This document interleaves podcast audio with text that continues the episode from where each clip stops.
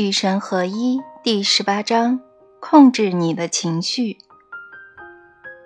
要通过与内在造物主相遇来实现与神合一。第一步是好好照顾你的身体，第二步是控制你的情绪。这很简单，只要明白情绪是什么，就可以做到。情绪无非是移动的能量，你可以控制这种能量，让它向上或者。往下流动。如果让这种能量往下流动，让它保持在最低处，那么你就制造出了消极的情绪；如果你让它往上流动，让它保持在最高处，那么你就制造出了积极的情绪。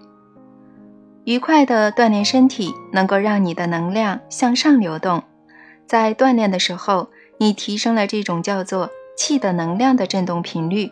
将它变成一种从你身上散发出来的积极情绪。冥想也可以提升一直存在于你的身体之内的生命能量。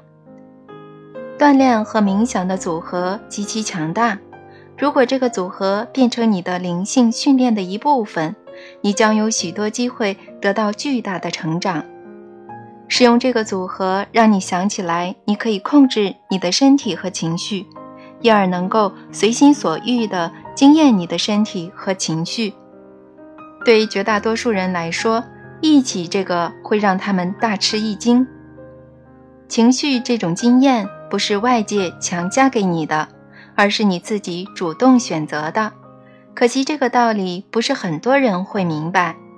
物质生活的外在因素和灵性生活的内在经验未必有什么关系。你不必毫无疼痛才能免于受苦，你的生活不必一帆风顺才能让你感到安宁。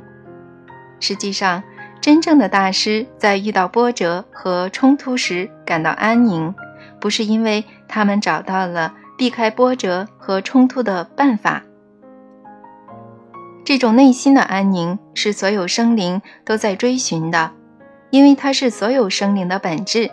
你将会永远追求经验你的真实身份。只要明白你不是你的身体，你看到的东西没有哪样是真实的，那么无论外在的条件和因素如何，你都能够保持内心的安宁。请记得，你生活在十大幻觉之中，然后要理解这些幻觉的真相，是你创造了它们。以及他们派生出来的各种小幻觉，这样你才能决定和宣布、表达和经验，成为和实现你的真实身份。有个道理我已经跟你说过许多次，现在我要再说一遍：生活的一切都是礼物，一切都是完美的，他们是完美的工具，创造了完美的机会，让完美本身进入你。化为你，通过你而得到完美的表现。明白这个道理以后，你将处于持续的感恩状态之中，也就是说，你将会持续成长，因为感恩意味着成长，而成长则意味着你将变得比原来更优秀。其实，你不仅在面对任何境况的时候都可以选择和控制你的情绪。甚至在遭遇一种境况之前，你也能够这么做。也就是说，你可以预测你的生活将会出现什么样的状况，然后事先决定到时候应该让你的能量朝哪个方向流动，应该拥有什么样的情绪。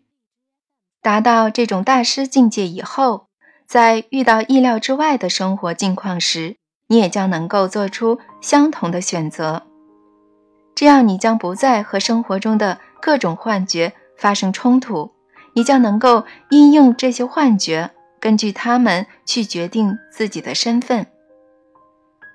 我已经在《与神对话》三部曲中，《与神为友》和本书中，也在其他许多时候，通过其他许多信息源，详细的解释了如何做到这一点。此处只是简单提醒你们一起这个事实，一起如何照顾身体和控制情绪之后，你现在可以踏出和内在造物主相遇的第三步了。